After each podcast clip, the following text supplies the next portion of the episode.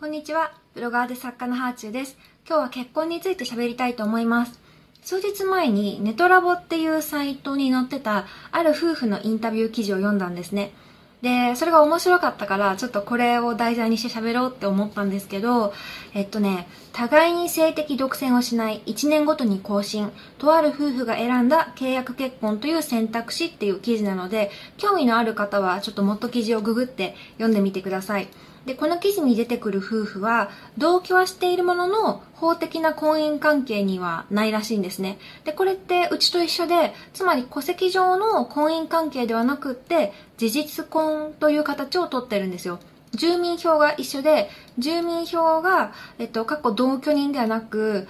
妻、過去見届けっていうのが、と、ついてると思います、女性の方に。で、さらに、え、1年更新制、互いに性的な独占をしない、経済的にはそれぞれ独立し、財布は別っていう独自ルールで暮らしてるそうですね。うちも経済的には独立してるので、あと1年更新制っていうのと性的な独占をしないっていうのが、まあ、普通の結婚と違ってこの夫婦はかなりオリジナルなのかなというふうに思います。あでも性的な独占、うちもそうか。あの、私は恋人はいないけど、旦那は仕事で異性関係を持つので、これもうち当てはまってますね。なので、うちはちょっとこの夫婦と共通点が多いかもしれないです。で、更新性っていうのだけが違いですね。うちは基本的にはその婚姻関係を継続するっていう前提で、えー、チームを組んでいるので、まあ、それが一生なのかどうかわからないけど、基本的には、うん、まあ、なんかのタイミングで、どうしようかみたいなことを、こう、更新のたびに話し合うみたいな感じの制度は取ってないですね。で、人の意見には影響されたくないから、私はこの記事に対してのツイッターの反応とかはもう一切見てないんですけど、まあ、この記事を読んで率直に言って、まあ、素晴らしいというふうに感じましたね。もちろんこれを結婚って考えた時に、その結婚っていう枠組みの中では違和感を持つ人がいるっていうのは理解ができるんだけど、まあこれはそもそも結婚ではないと思うんですよね。いい意味で。あの、なんか、このお二人が二人だけの生きていく形をお互いに合わせて作った結果、それが、まあ、世の中的に結婚の、うん、結婚の種類の中に入るっていうだけで、で、別になんか、うん、わ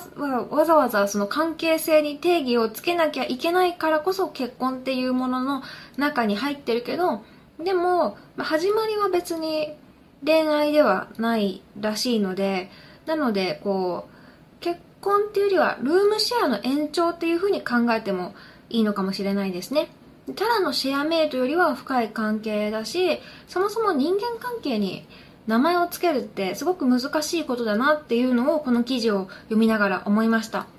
で、私は通りすがりのあなたっていう短編集、あの、自分で言うのもなんですけど、かなりいい本なんで、もし興味が湧いたら読んでみていただきたいんですけど、これ短編集で人と人のとの間の家族でも恋人でもない名前のない関係性ばっかり描いてる本なんです。まあ、短編集なのでいろんな話があるんですけど、まあ、友達とか恋人とか家族とかって規定の枠組みに取られちゃうと、この人は友達なのになんでこういうことしてくれないんだろうとか、他の家族に比べてうちの家族は変かもとか、相手の期待をすごく持っちゃったりとか、比べてなんかそれを劣等感に感じちゃったりとか、世の中的な理想っていうのに惑わされて、自分たちの理想がわからなくなるんですよね。本当は人がそれぞれ違うように、家族とか恋人の形も全部それぞれ違っていいと思うんですけど、やっぱり、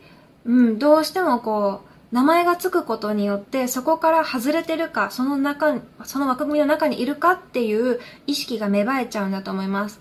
で、えっと、この通りすがりのあなたの中に、えっと、六本木のネバーランドっていう、えー、短編があるんですね。で、私はその主人公たちの関係性がすごく好きなんですけど、ここに出てくるこの六本木のネバーランドの登場人物とかも友達でもないし、でも恋人でもないし、だけどその特別な一生続くような関係性っていうのを保ってるんですよ。私はこういう生きていく中で、名前のない関係を持ってることってすごくドラマチックなことだと思っていて、名前のつく関係性よりも名前のつかない関係性をたくさん持っている方が実はなんか人生ってうん楽しくなるとはちょっと違うかもしれないけどなんか秘密をたくさん持っているドラマチックなあるいはちょっと映画的な人生になるのかななんていうことを思ってます。なのでまあなんかこの夫婦のインタビューを読んであの顔写真とかモザイクがかかってましたけど世間の圧力とかに負けずに自分たちの理想を突き詰めるスタイル最高だなっていうふうに感じましたね。でなんかねこの記事をね読んでいるうちに私いろいろ妄想が広がりました。本当に例えばの話なんですけどうちの旦那は夜の帰りが結構仕事で遅くなることがあるんですね。それはやっぱたまに寂しくってもう一人お父さんが欲しいなって思うことがあるんです。それはなんだろうな別に変な意味ではなくて変な意味に聞こえるかもしれないけど別になんか旦那がお父さん役をしっかりしてくれてないからそれに不満があるとかそういうことじゃないんですよ。ただなんか子育てに関わる人って多い方がいいなって感じていて江戸時代とかはねこう地域のみんなで子育てしてたらしいですけどやっぱ私も旦那も仕事があると2人だけで子育てするの大変だなって感じることがあってもう1人2人大人が必要だなって思うことがあるんですね。あとはなんかうん毎日お父さんとかお母さんっていうのをやってるとたまに疲れたりもするからそれで交代できるような人とか一緒に面倒を見れたりとかする人がいると、うん、人生がカラフルになるみたいな感じに思いました。だからなんか毎日お父さん役はできないけどたまにお父さん気分を味わいたいみたいな暇を持て余してる人が疑似家族として家に来て息子と遊んでくれないかなとかそんな妄想しましたね。なんか家族の補欠メンバーみたいな感じで。で息子にしてもお父さんがたくさんいたら楽しいと思うんですよ。私がこういう風に感じるのはちょっと親戚とかが近くにいないからで親戚がすぐそばに住んでたりとかこうすぐに助け合える関係だったらわざわざそんなねあの家族の補欠メンバーとかいないいらないかもしれないですけどうんなんかお父さんが2人とか楽しい気がする。ちょっと悩みがあってもいろんな人に相談できたりとかして。で中にはねこういう話聞いてお父さんが2人なんてかわいそうだって思う人もいるかもしれないけどでもそういう人でも兄弟は多い方がいいっていう感覚を持ってたりするじゃないですか。だからなんかお父さんが2人いるっていう常識にとらわれて思考停止になっちゃってるけどでも実はその家族のメンバーが増えるっていう言い方を変えるとちょっと良い風に聞こえたりとか。うん、だから兄弟感覚でサブお父さんがいるのはね楽しいんじゃないかなっていう風に思いましたね。家の中にいろんな価値観があるとやっぱ心がね自由な子が育つような気もするし、まあ、お父さんがたくさんいると新たな問題は出てくるかもしれないですけどね。こっちのお父さんには懐くけどあっちのお父さんには懐かないとかなんかお父さんが感じるジェラシーとかね。結婚っていうのがそもそも結構重い制度ですよね。なんかこれだけたくさんの男女がいる中で人生のパートナーを1人だけしか選べないって結構重い選択じゃないですか。これがね2人とか3人とかだったらまあ、もうちょっと軽くなるのかなとかそんな社会があったら楽しいんじゃないかなって思ったりもします、まあ、この関係を都合がいい関係っていう人もいるかもしれないけど